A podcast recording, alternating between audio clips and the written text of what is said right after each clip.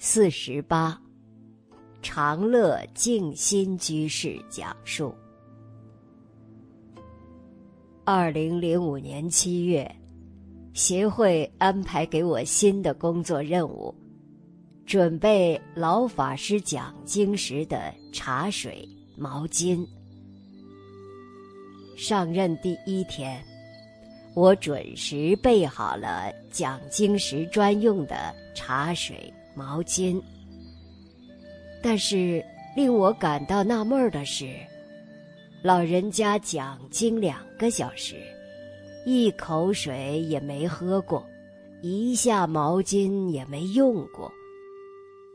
第二天如是，第三天如是，连续七天都如此这般。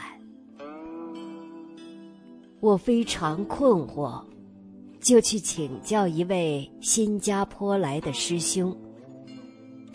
这位师兄细心打开保温瓶盖，一股滚烫的蒸汽瞬间扑面而来。再去试探毛巾，居然扭出了半杯水。那位师兄就问我说。如你口渴，能喝下这样的水吗？一拿就滴水的毛巾，你会用吗？我惭愧的回答：不会用。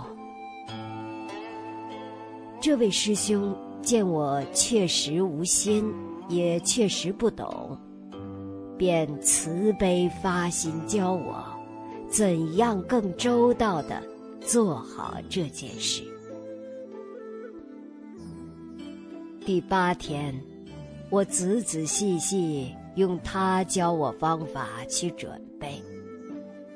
果真，老法师在讲经后饮了一口水。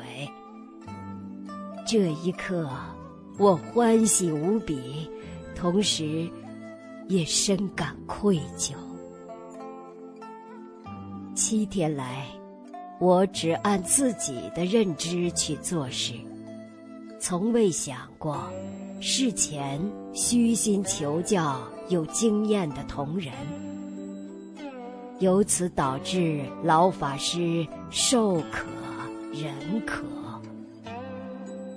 但是反观老人家，居然没有一句责备的话，真是。越想越惭愧呀！